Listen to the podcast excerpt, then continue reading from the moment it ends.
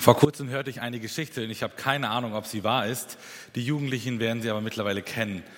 Ich las von einem Flugzeug, das von allen verlassen worden ist. Also es ist gelandet, alle sind ausgestiegen, Pilot, Passagiere, alle sind raus und das Flugzeug war leer.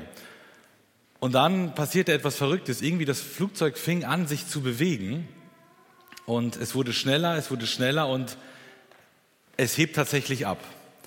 Das Flugzeug fliegt ohne den Piloten und es geht eine ganze Weile gut, aber dann auf einmal kommt es so, wie es kommen musste und das Flugzeug stürzt ab. Vermutlich hat sich das Flugzeug so beim Flug gedacht, ja, habe ich es doch gewusst, ich bin frei. Wer braucht den Piloten? Es geht auch ohne den Piloten. Und ich glaube, dass wir manchmal ähnlich denken, wir Menschen. Wir denken manchmal, wir sind frei, wir können fliegen, es geht auch ohne Gott. Wer braucht Gott schon? Und ich glaube, da ist sogar was Wahres dran, oder? Geht es auch ohne Gott? Ich würde sagen, ja, es geht ohne Gott. Nur die Frage ist, wohin geht es ohne Gott? Und Manfred Siebald, hat mal ein Lied geschrieben, da heißt es, äh, es geht ohne Gott in die Dunkelheit, aber mit ihm gehen wir ins Licht. Also es geht ohne Gott eine ganze Weile gut.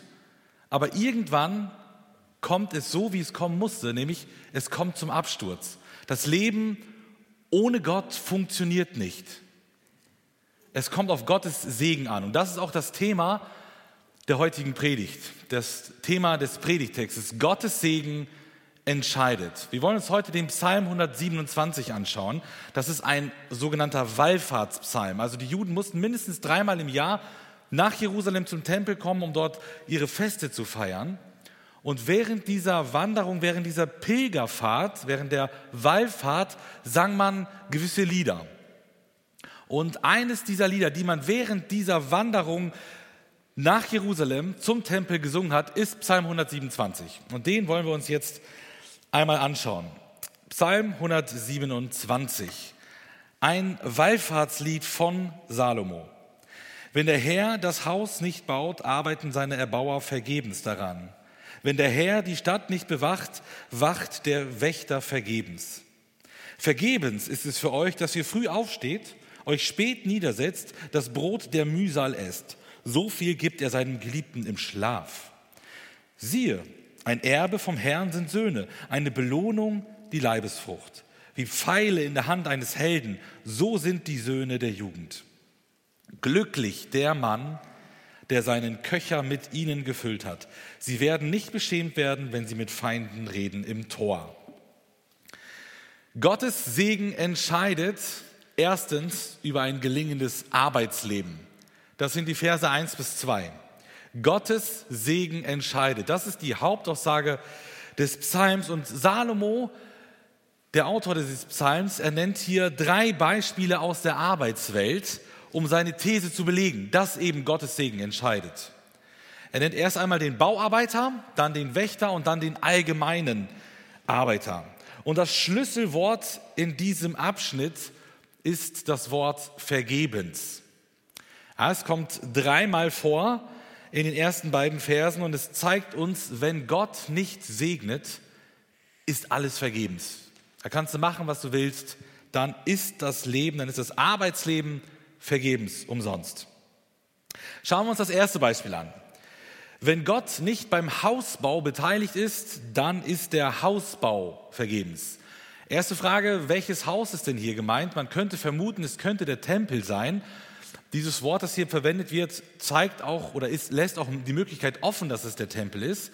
Mm, aber meistens, wenn das der Tempel gemeint ist, dann kommt noch dieser Zusatz Haus des Herrn. Manche überlegen jetzt, oh, das ist doch der Tempel, weil wer hat denn den Tempel gebaut? Ja, Salomo, er hat auch diesen Psalm geschrieben, vermutlich hat er daran gedacht, aber ich glaube, es ist eher das Privathaus, weil auch der Rest des Psalms eigentlich das Privatleben eines Juden äh, darstellt und eben auch dieser Zusatz Haus des Herrn fehlt. Aber wie dem auch sei, ob es jetzt der Tempelbau ist oder ein Privathausbau, ist eigentlich äh, ja nicht sonderlich entscheidend, weil es geht darum, wenn du ein Haus baust und Gott nicht dabei ist, nicht segnet, ist es vergebens. Also die Menschen bauen das Haus, aber wenn Gott nicht dahinter steht, hinter diesem Projekt, dann ist das ein vergebliches Unterfangen. Ja, man freut sich beim Hausbau, äh, habe ich mir sagen lassen. Äh, man freut sich, wenn man das Haus baut, man stellt sich genau vor, wie, wie soll das alles aussehen, welche Zimmer und äh, wer soll wo wohnen und wie soll das Wohnzimmer aussehen und dann der Garten und all ist so ein Riesenprojekt, man will sich so einen Traum erfüllen und man hat so ganz genaue Vorstellungen davon. Aber Salomo sagt hier, das ist, ist, ja nicht falsch. Salomo hat selber auch einige schöne Sachen gebaut. Aber Salomo sagt, wenn du das aus eigener Kraft machst, wenn du dich auf deine Fähigkeiten verlässt, dann wird es nicht gelingen, weil Gottes Segen entscheidet. Das zweite Beispiel, das sagt uns, wenn Gott nicht beim Wächteramt beteiligt ist, dann ist auch das Wächteramt vergebens. also damals war äh, jede Stadt, die ähm, klug gehandelt hat, war umgeben von einer Mauer, um eben die Stadt zu schützen vor den Feinden. Ne? Also die Häuser in einer Siedlung haben sich so versammelt und drumherum wurde eine Mauer gebaut als Schutz vor den Feinden. Und da müssen wir jetzt das quasi so verstehen, dass auf dieser Mauer eine Alarmanlage, eine antike Alarmanlage integriert worden ist. Dort wurden nämlich Wächter positioniert auf der Mauer, die dann schauen sollten, kommen da Feinde? Also den Feind äh, beobachten sollten, ob sich da am Horizont irgendetwas ergibt. Und dann sollte ein Wächter was machen? Was muss ein Wächter machen, wenn er Feinde sieht? Er muss Alarm schlagen. Also die Alarmanlage, Alarmanlage schlägt also an und er warnt das Volk, er warnt die Stadt, da ist Gefahr in Verzug. Wir müssen uns äh, sortieren, wir müssen uns sammeln und uns jetzt verteidigen. Das war die Aufgabe eines Wächters, also die Alarmanlage sozusagen. Man kann jetzt auch hingehen und sagen, gut, wir bilden die Wächter sehr gut aus, wir geben ihnen gute Ferngläser, äh, wir tun alles, äh, um irgendwie die Stadt zu verteidigen. Sicherheit geht vor, aber wenn Gott nicht derjenige ist, der die Stadt bewacht, dann kann man die Wächter so gut ausbilden, wie man will. Es wird nicht funktionieren. Und auch hier sehen wir, Gottes Segen entscheidet. Das dritte Beispiel zeigt dasselbe. Wenn Gott nicht beim Arbeiten allgemein beteiligt ist, dann ist das Arbeiten vergebens. Der Normalfall sieht ja so aus, man steht früh morgens auf, dann kommt man spät abends wieder nach Hause zurück, ist hundemüde, setzt sich an den Tisch, man isst und kann dann den Feierabend genießen. Das war damals so und ist heute in der Regel auch noch so. Und damals waren die meisten Menschen in der Landwirtschaft aktiv. Das heißt, sie mussten richtig ordentlich ackern im wahrsten Sinne des Wortes und mussten richtig mal lochen. Das war Knochenarbeit. Und klar ist natürlich, von nichts kommt nichts. Also und umgekehrt, wer hart arbeitet, der, der verdient auch sein Geld. Der sorgt dafür, dass er, er Geld verdient, dass er seine Familie versorgen kann, dass er eben essen, dass er leben kann. Aber, und das haben wir wunderbar in der Kindergeschichte gehört, auch in der Textlesung, wenn Gott nicht segnet, dann ist diese Mühe, dieses Abrackern von morgens bis abends vergeblich. Dann wird da nichts wachsen. Dann wird alles umsonst sein. Wisst ihr, in der DDR hat man versucht, ohne Gott zu leben. Man hat als sozialistischer, als kommunistischer Staat versucht, Gott aus dem Leben auszuradieren. Das ist in Teilen sogar sehr gut gelungen. Nach äh, einigen Jahrzehnten DDR sagt man, dass äh, Teile von Mecklenburg-Vorpommern die areligiöseste äh, Landschaft der ganzen Welt ist. Also areligiös man hat noch nicht mal einen, einen Sinn, eine Antenne für Religion, geschweige denn von unserem Gott, sondern selbst dieses Konzept Religion ist dort nicht vorhanden. Also durch und durch gottlose äh, Gegenden, wo man ja nichts von Gott weiß. Und der Atheismus war natürlich die vorherrschende Religion, die vorherrschende Ideologie. Und Gott sollte ausradiert werden aus dem Denken, aus dem gesamten Leben der Menschen. Und da hat sich die politische Führung der SED damals einen tollen Slogan ausgedacht. Vielleicht kennt das der ein oder andere. Ohne Gott und Sonnenschein bringen wir die Ernte ein. Wir haben es gehört, wir Christen feiern am, äh, im Herbst, im Oktober ein, ein besonderes Fest, das Erntedankfest. Wir sagen Gott, wenn wir die Ernte eingebracht haben, dank der Bauern, dann sagen wir Gott Danke für seinen Segen. Und das hat die Kommunisten gestört. Sie wollten nicht, dass da jemand ist, der Gott Danke sagt. Und deswegen haben sie gesagt, ohne Gott und Sonnenschein bringen wir die Ernte ein. Wie vermessen man, man sein kann. Ne? Und sie dachten, es wäre ihr eigener Verdienst. Sie wären diejenigen, sie machen das doch und sie bringen die Ernte ein und es äh, ja, ist ihr Ding sozusagen. Naja, die DDR ist jetzt äh, mittlerweile Gott sei Dank Geschichte. Und Oskar Brüsewitz, ein evangelischer Pfarrer, der hat diesen Slogan damals ein bisschen umgedreht. Er hat nämlich formuliert, ohne Regen, ohne Gott geht die ganze Welt bankrott. Und ich glaube, der Oskar Brüsewitz hat es gut auf den Punkt gebracht. Ohne Regen, ohne Gott geht die ganze Welt bankrott. Das betrifft natürlich den Bereich der Landwirtschaft, aber es betrifft noch viel, viel mehr. Es betrifft das gesamte Leben. Ohne Gott geht diese Welt bankrott. Salomo betont an dieser Stelle des Psalms die komplette Abhängigkeit von Gott. Er behauptet ja im Prinzip, dass letzten Endes jegliche menschliche Anstrengung umsonst sei. Das ist ja das, was die ersten beiden Verse uns sagen. Selbst wenn der ganze Tag, wirklich von morgen 6 Uhr, meinetwegen bis abends 6 Uhr, nur aus Arbeit besteht, ist das noch, noch lange keine Garantie für materiellen, für finanziellen Reichtum. Und das ist doch interessant, oder? Wir kennen den Salomo ja so ein bisschen. Der hat ja auch noch andere Dinge geschrieben in der Bibel, zum Beispiel das Buch der Sprüche. Und was sagt uns Salomo dort in dem Buch der Sprüche zum Thema Fleiß? Eine ganze Menge. Das ist eines der großen Themen in den Sprüchen. Und man kann sagen, die Sprüche sind eine einzig lange Werbung dafür, fleißig zu sein. Da sagt Salomo zum Beispiel Folgendes. Äh, mit einem ironischen Anflug natürlich. Wie lange liegst du fauler? Wann willst du aufstehen von deinem Schlaf? Ja, schlaf noch ein wenig, schlummere ein wenig, schlage die Hände ineinander ein wenig, dass du schläfst. Kannst du machen. So wird dich die Armut übereilen wie ein Räuber und der Mangel wie ein gewappneter Mann. Recht deutlich, wie der Salomo es hier formuliert. Aber jetzt fragen wir uns, was denn nun? Bringt Fleiß jetzt etwas? Oder bringt Fleiß jetzt nichts? Also widerspricht sich Salomo nicht selbst. So in Psalm 127 sagt er, alles Gottes Segen, du brauchst nichts machen, ähm, kannst dich abraggern, bringt nichts. Und dann in Sprüchen, sieh zu, dass du fleißig bist, du musst arbeiten. Im Regelfall wirst du davon auch reich werden. Also wie passt das zusammen? Ist das ein Widerspruch? Ich glaube nein. Ich glaube und ich bin fest davon überzeugt, das gehört beides zusammen. Das sind die berühmten zwei Seiten einer Medaille. Der Mensch soll seinen Teil dazu beitragen. Sprüche. Er soll hart arbeiten, aber letztlich, und das zeigt uns Psalm 127, kommt der Erfolg nur aufgrund von Gottes Segen. Es ist ein Zusammenspiel, die menschlich harte Arbeit und der Segen Gottes. Und beides zusammen führt dazu, ähm, dass wir hier auf der Erde auch profitieren können. Im Mittelalter entstanden viele Klöster.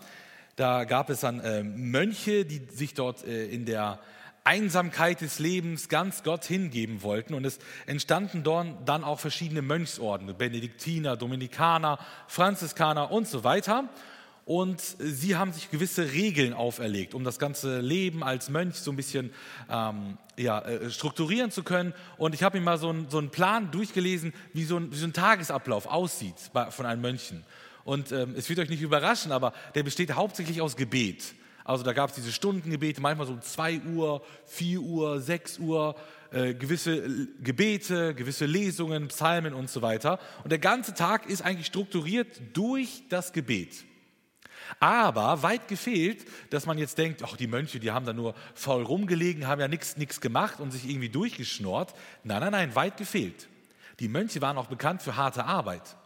Die haben ähm, Wälder gerodet, sie haben Äcker ähm, ja, ähm, bewirtschaftet, sie haben Bier gebraut, sie haben irgendwelche Pflanzen, Kräuter und so weiter entwickelt. Also sie waren sehr, sehr, sehr fleißig und konnten dadurch ihren Lebensunterhalt auch bestreiten. Und unter anderem in dieser Zeit dieser Mönchsorden entstand ein Motto, das auch einige von euch wahrscheinlich kennen. Ora et labora. Das ist Latein und heißt auf Deutsch so viel wie, ja, oder ziemlich genau so viel wie bete und arbeite. Ora et labora. Denn die Mönche wussten damals schon, es kommt auf beides an. Beten und arbeiten, aber natürlich entscheidet letzten Endes nur der Segen Gottes. Und Martin Luther, der ja auch ein Mönch gewesen ist, soll mal formuliert haben, man muss beten, als ob alles Arbeiten nichts nützt und arbeiten, als ob alles Beten nichts nützt. Und der gute Martin hat das mal wieder sehr prägnant auf den Punkt gebracht. Man muss beten, als ob alles Arbeiten nichts nützt und man muss arbeiten, als ob alles Beten nichts nützt. Und im Prinzip ist das ja nichts anderes als ora et labora, bete und arbeite. Salomo sagt uns, wenn wir jetzt das gesamtbiblisch betrachten, es bringt also beides nichts. Also Faulenzen bringt nichts, aber auch sich abrackern bringt nichts. Das erste Beispiel, Faulenzen bringt nichts. Du kannst dich äh, nicht zu Hause aufs Sofa legen, keiner Arbeit nachgehen und dann erwarten, dass Gott dich versorgt. Das funktioniert nicht. Du kannst dich nicht den ganzen Tag mit Computerspielen beschäftigen und dann abends Gott bitten, Gott bitte, bitte, du weißt, morgen ist Mathearbeit, hilf mir doch bitte. Also du kannst es machen, aber ich bin davon überzeugt, dass Gott da im Regelfall nicht helfen wird, weil Gott gegen Faulheit ist. Es bringt nichts, es, es kann nicht sein, dass wir uns einfach auf die faule Haut legen und erwarten, Gott, beschenk mich. So agiert unser Gott nicht. Gott mag keine Faulheit. Aber andersrum, auf der anderen Seite, du kannst dich auch abrackern. Du kannst wirklich morgens bis abends arbeiten, die ganze Woche, am Samstag auch noch, richtig reinklotzen und am Sonntagabend auch noch Buchhaltung machen und keine Ahnung was. Die ganze Woche besteht aus Arbeit, kannst du machen. Und Salomo und die Bibel sagen, es wird dir nichts bringen. Wenn, wenn du Gott nicht auf deiner Seite hast, dann wirst du wie der reiche Kornbauer, der Gott komplett vergessen oder bewusst abgeschoben hat, dann wird, ja, das wird nicht von Segen gekrönt sein. Es liegt an, einzig und allein an Gottes Segen. Bete und arbeite. Und Salomo benutzt hier in Vers 2 einen Ausdruck, äh, nämlich Arbeit, äh, Brot der Mühsal, so heißt es. Und dieses Wort hier, äh, mit, das mit Mühsal übersetzte hebräische Wort, bedeutet auch Kränkung, Schmerz oder Mühe. Also da ist etwas, also da muss man sich ganz schön anstrengen, das tut richtig weh und in diesem Kontext erst kann man dann sein Brot essen, das Brot des Schmerzes. Also man muss richtig leiden, um überhaupt da etwas draus ziehen zu können. Und dieses Wort Mühsal taucht schon auf den ersten Seiten der Bibel auf. Adam und Eva, 1. Mose 3, haben gesündigt und Gott muss das, dieses Problem, diese Urkatastrophe der Menschheit, muss Gott äh, jetzt irgendwie lösen und er kündigt Konsequenzen an. Es gibt, er spricht verschiedene Flüche aus an die Schlange, zur Frau und zum Mann. Und zu Adam, zum Mann, sagt er folgendes: So sei der Erdboden deinetwegen verflucht. Mit Mühsal sollst du davon essen alle Tage deines Lebens. Und Dornen und Disteln wird er dir sprossen lassen, und du wirst das Kraut des Feldes essen. Im Schweiße deines Angesichts wirst du dein Brot essen. Ja, das war der Fluch für Adam. Arbeit wird kein Vergnügen sein. Wir denken ja heute oft, so Arbeit ist so anstrengend. Und ähm, wer hat sich das eigentlich ausgedacht? Ja, Gott hat sich das ausgedacht. Adam sollte im Garten Eden, im Paradies arbeiten. Und das war etwas Gutes und das war etwas Wunderschönes, weil wer hat denn noch gearbeitet vorher? Gott selbst. Sechs Tage lang hat er gearbeitet, am siebten Tag ruhte er. Also Gott ist ein arbeitender Gott, ein fleißiger Gott. Genauso sollte auch Adam arbeiten und das ist etwas Gutes. Das Problem, das wir jetzt durch den Sündenfall haben, ist eben, dass Arbeit anstrengend ist. Das war vorher offensichtlich anders. Und durch diesen Fluch, durch den Sündenfall haben wir jetzt quasi den Salat und haben eine anstrengende Arbeit, müssen uns viel anstrengen, in gewisser Weise auch, äh, Weise auch äh, leiden. Ähm, ja, also das war, das war der Fluch für Adam. Und genau davon schreibt Salomo hier in Vers 2. Brot der Mühsal. Und er macht ja also durch diese Anspielung dieses Begriffs Brot der Mühsal auf den Sündenfall, macht er deutlich, ja Leute, es ist anstrengend, aber die Suppe haben wir uns selber eingebrockt. Und die müssen wir auch als Menschen jetzt selber auslöffeln. Es ist unsere Verfehlung gewesen. Es ist nicht Gottes Problem, dass wir uns anstrengen müssen bei der Arbeit, sondern es ist aufgrund der Sünde des Menschen geschehen. Weil der Mensch dachte, er kann sich gegen Gott auflehnen, ist er jetzt nun in der dauerhaften, in der, in der ganz besonderen Abhängigkeit von Gott. Aber dann im Vers 2 am, am, Schluss, da ruft Salomo zur Gelassenheit auf. Er sagt, so viel gibt er seinem Geliebten im Schlaf. Wir haben ja jetzt schon gesehen, dass ähm, es biblisch ist, fleißig zu sein. Man soll hart arbeiten. Auch das Neue Testament unterstreicht das ganz besonders, wenn Paulus sagt im 2. Timotheus, äh, Thessalonischer Brief, wenn jemand nicht arbeiten will, dann soll er auch nicht essen. Da gab es Leute, die dachten, ja, Jesus kommt ja bald wieder, dann lass uns doch alles hinschmeißen und einfach durchschnorren bei anderen. Wir arbeiten jetzt nicht mehr, sollen doch die anderen Gemeindeglieder für uns arbeiten, lohnt doch eh nicht mehr, können die ja sich für uns abrackern. Und wir profitieren dann von ihnen. Und Paulus sagt, Leute, was ist denn bei euch schiefgelaufen? Wer nicht arbeiten will, der soll auch nicht essen. Es geht jetzt natürlich nicht darum, wer nicht arbeiten kann. Das ist eine ganz andere Sache. Wenn jemand äh, alt und gebrechlich und krank und so weiter ist, dann ist es natürlich auch von Gottes Seite, gerade wenn wir das Alte Testament betrachten, sogar unsere Pflicht, diese Menschen zu unterstützen. Wir haben es gesehen bei Boas, wie er äh, sich um die Witwen Ruth und Naomi auch gekümmert hat. Und genau das ist Gottes Auftrag. Kümmert euch um diejenigen, die nicht arbeiten können. Aber es geht hier um diejenigen, die arbeiten können, aber einfach keine Lust haben. Dann sagt Paulus, nee, nee, nee, die füttern wir nicht durch, die sollen mal arbeiten gehen und dann können sie auch was davon essen. Also es ist ein ganz einfaches, ein ganz deutliches Prinzip, aber Fleiß ist ja nicht alles. Das ist ja nur die menschliche Seite, denn das positive Ergebnis kommt dann nur, wenn Gott auch seinen Segen schenkt. Also Salomo sagt dann im Prinzip, ja, arbeiten ist gut, fleißig sein ist gut, aber Gott wird diejenigen segnen, die er liebt. Er schenkt es ihnen sogar im Schlaf, also beim Nichtstun sozusagen. Also entspannt euch, macht euch nicht verrückt, übertreibt es nicht mit der Arbeit und übertreibt es auch nicht mit dem Sorgenmachen, das, was wir in der Textlesung gehört haben. Es gab mal einen Mann, der rannte wie verrückt durch den Flughafen, durch die Flughafenhalle und äh, er war vollkommen in Panik, vollkommen durchgenässt und er wollte unbedingt sein Flugzeug erreichen und ist vollkommen außer Atem und er, er rempelt dann sogar einen anderen Mann an und der dreht sich um und sagt, Huch, was ist denn mit dir los? Wo willst du denn hin? Und sie kommen kurz ins Gespräch und er sagt, ja, zu dem Flugzeug möchte, möchte ich. Und dann sagt der andere Mann, hey, ganz ruhig, entspann dich, das kriegen wir schon hin, mach mal halblang. Und anschließend stellt er sich als den Piloten vor. Also wenn Gott, also wenn, wenn der Pilot entspannt ist und ganz entspannt durch die Halle schlendern kann, dann kann noch ein Passagier auch ganz entspannt ähm, durch die Halle schlendern. Denn im Regelfall fliegt ein Flugzeug ja nicht ohne den Piloten. Und so wusste, konnte der Mann wissen, ich bin hier total äh, übertrieben in Sorge. Der Pilot ist doch hier und wenn er entspannt ist, bin ich es auch. Und wenn Gott entspannt ist, wenn er sagt, meinen Geliebten gebe ich es im Schlaf, dann kannst auch du entspannt sein. Weil du wissen darfst, es gibt einen guten Gott, der es gut mit dir meint und der dich auch versorgen möchte.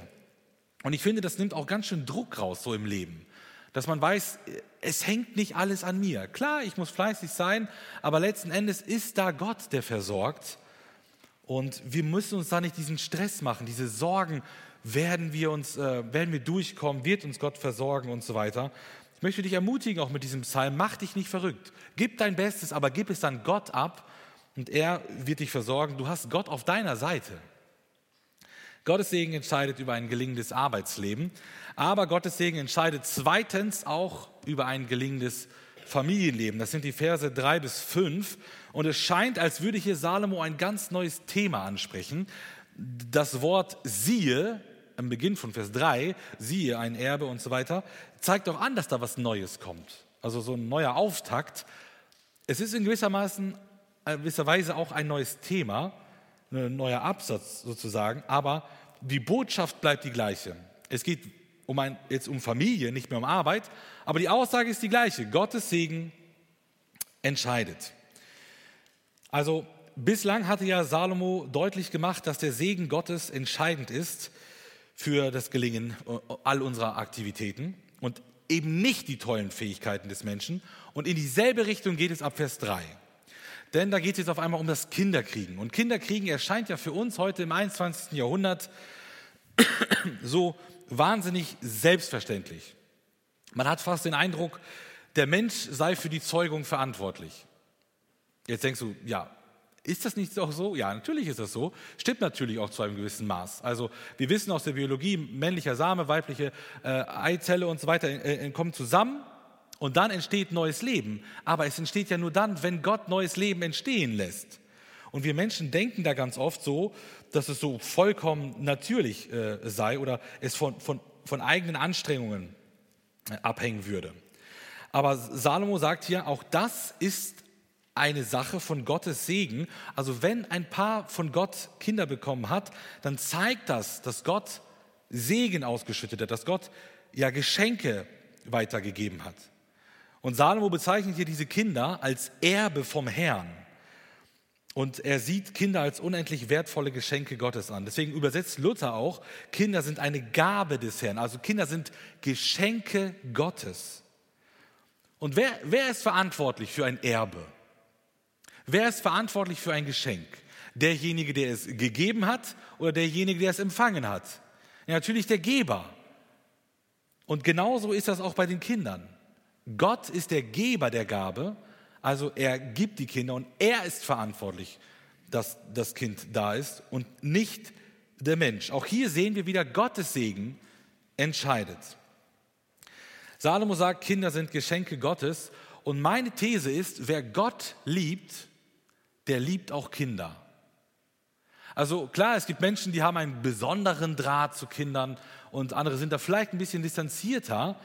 Aber im Grundsatz ist das ein Erkennungsmerkmal. Wer böse mit Kindern umgeht, der, der kann doch nicht die Liebe Gottes in sich haben.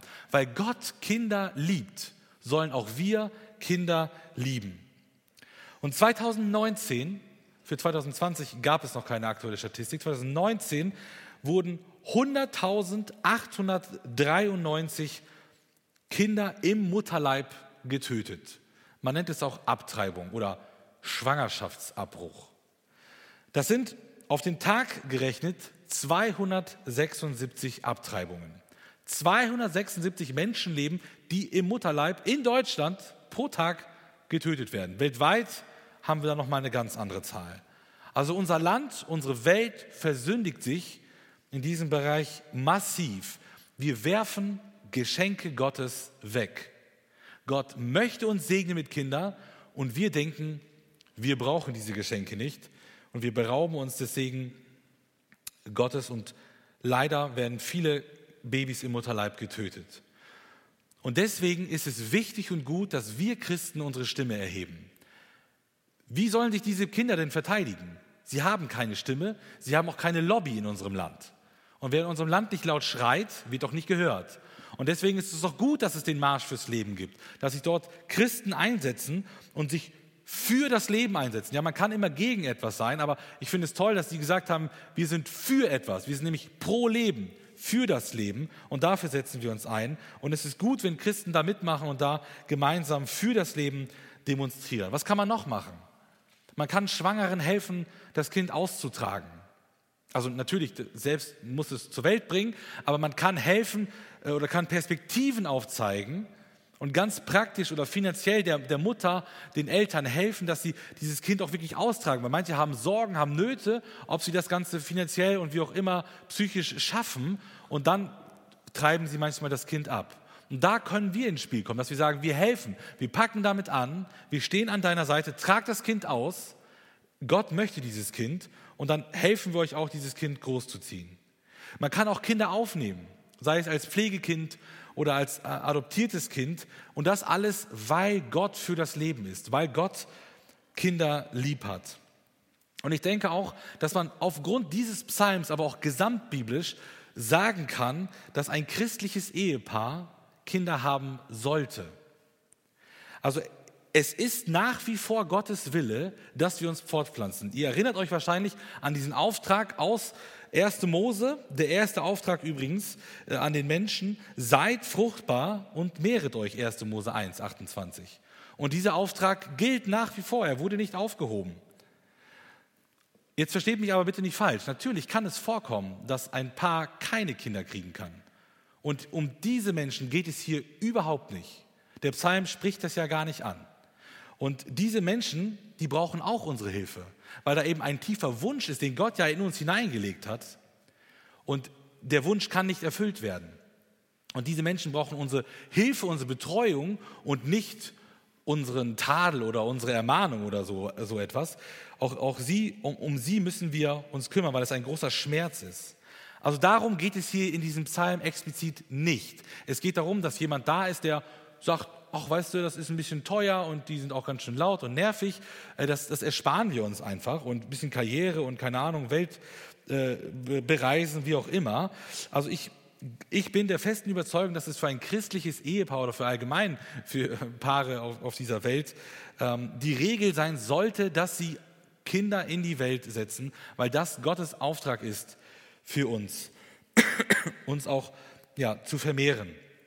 Psalm 727 zeigt, Kinder sind ein Segen Gottes. Und Salomo zeigt dann ab Vers 4, warum Kinder Geschenke Gottes sind. Er hat ja sozusagen eine These aufgestellt im Vers 3 und sagt, ja, die sind ein Geschenk Gottes, ein Erbe vom Herrn. Und jetzt im Vers 4 und Vers 5 sehen wir dann, warum. Also er begründet diese These und er vergleicht die Kinder mit Pfeilen in der Hand eines Kriegshelden. Und er nennt die Kinder hier Söhne der Jugend. Und das bezieht sich ähm, auf den Vater. Also wenn der Vater in seiner Jugend quasi Kinder bekommt, dann sind das hier also seine Söhne der Jugend. Äh, also wenn er als junger Vater Kinder bekommt, dann sind seine Kinder wie Pfeile in der Hand eines äh, tapferen Soldaten.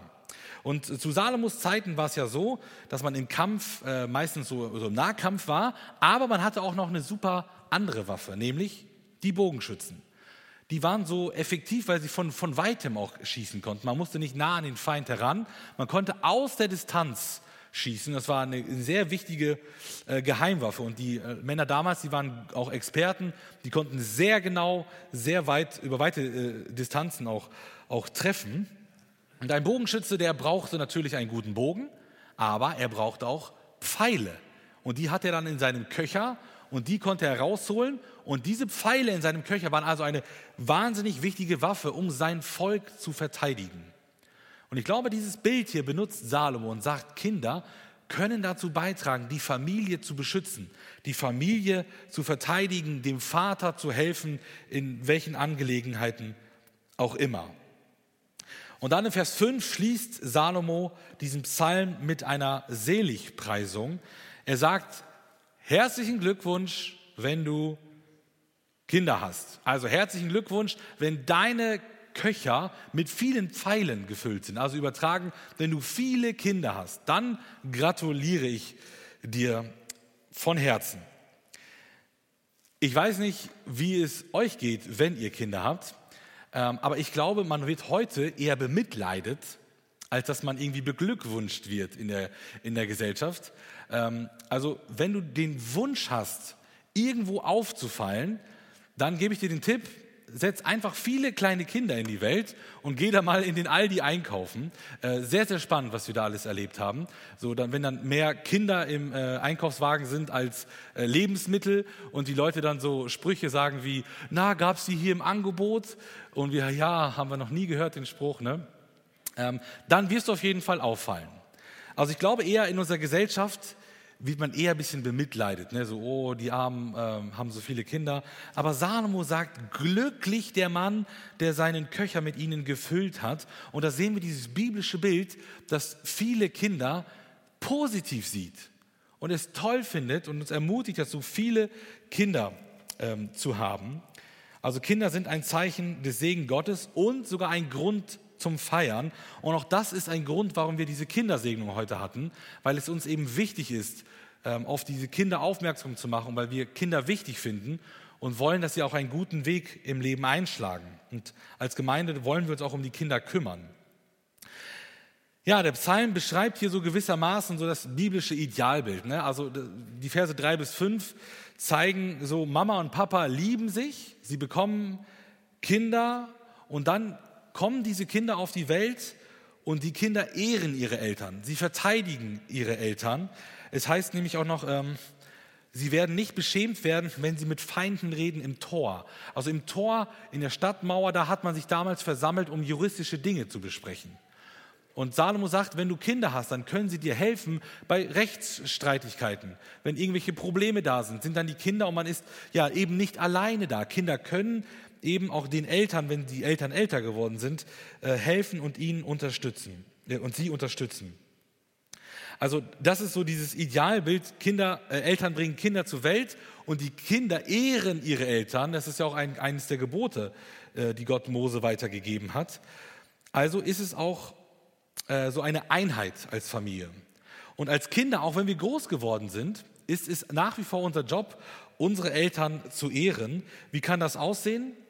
Man kann Ratschläge von seinen Eltern annehmen, dass man nicht so arrogant ist und denkt, ja, wir wissen, wie das geht, unsere Eltern haben keine Ahnung. Nein, sondern dass man auch bewusst mal nachfragt, wie habt ihr das damals gemacht? Könnt ihr uns da Hilfen geben? Oder dass man ihnen praktisch Hilfe anbietet, gerade wenn sie vielleicht älter werden, äh, im Haushalt, im Garten, keine Ahnung, dass man gemeinsam Zeit mit ihnen verbringt. Vielleicht dann die eigenen Kinder mitbringt, also die Enkel dann mitbringt, gemeinsam Urlaub macht, dass man sie besucht, dass man nachfragt, telefonisch anruft, wenn sie weiter weg wohnen, einfach guckt, wie es ihnen geht. Neulich las ich irgendwo einen Spruch, den ich sehr schön fand. Vergiss nie, dass deine Eltern deine Hand gehalten haben, als du deine ersten Schritte gingst. Also halte ihre, wenn sie ihre letzten Schritte gehen. Und ich glaube, das ist eine wichtige Erinnerung. Und das ist auch das biblische Gebot. Die Kinder investieren in die Eltern und irgendwann, die Eltern investieren in die Kinder und irgendwann investieren die Kinder dann auch ähm, in die Eltern und können so etwas von der Liebe auch zurückgeben. Und so ein Familienleben, wo jeder für den anderen da ist, das ist auch ein Segen Gottes.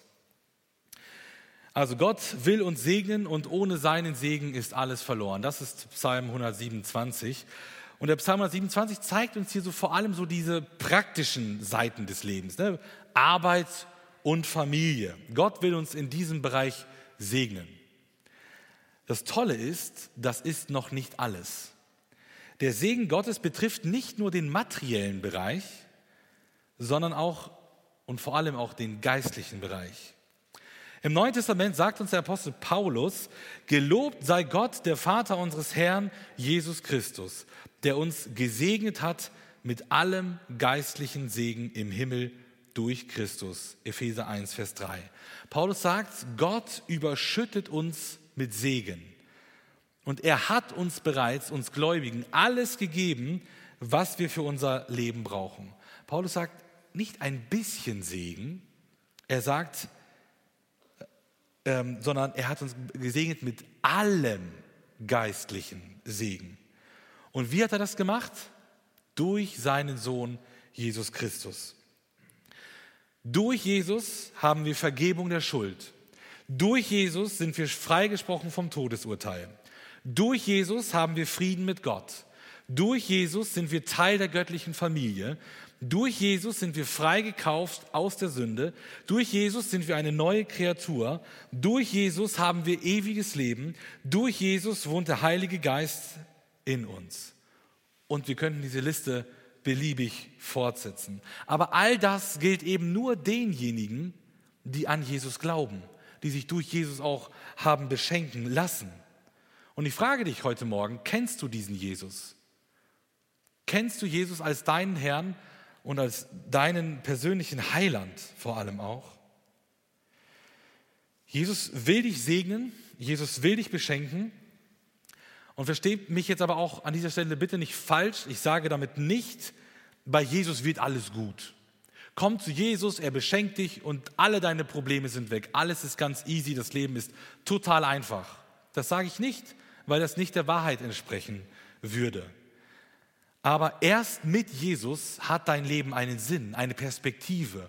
Und dann kannst du all diese Dinge, die ich eben erwähnt habe, auch für dich in Anspruch nehmen.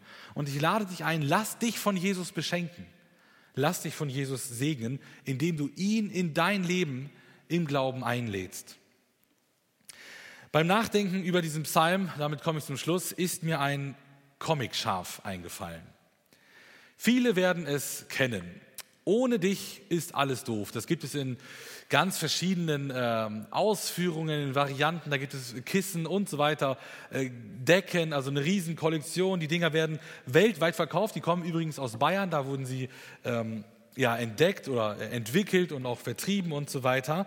Und das Prinzip ist immer gleich. Da ist ein Schaf, ein, ein, ein süßes Schaf, das steht in der Mitte und das Schaf findet alles doof. Also hier in diesem Beispiel, ne, alle anderen sind doof, die Sonne ist doof, Schmetterling ist doof, Baum ist doof, die Blümchen sind doof, die Krabbekäfer sind doof, sogar ich bin doof. Alle guten Dinge, die man doch genießt, sind doof. Warum?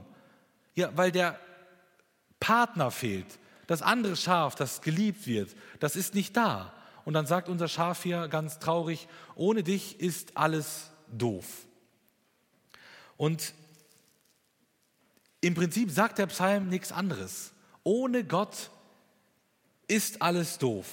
Das ganze Leben ohne, macht ohne Gott keinen Sinn. Wir haben gesehen, ohne Gott gelingt die Arbeit nicht. Wir haben gesehen, ohne Gott gelingt Familie nicht. Man kann sagen, ohne Gott gelingt das ganze Leben nicht. Und deswegen können wir sagen, ohne Gott ist alles doof. Und ich ermutige dich, diesem Gott wirklich nachzufolgen, an Jesus zu glauben. Salomo selbst fasst den Psalm prägnant in den Sprüchen zusammen. Mit dem Vers wurden wir heute Morgen begrüßt und damit schließe ich die Predigt ab. Da heißt es, der Segen des Herrn, der macht reich und eigenes Abmühen fügt neben ihm nichts hinzu. Gottes Segen euch.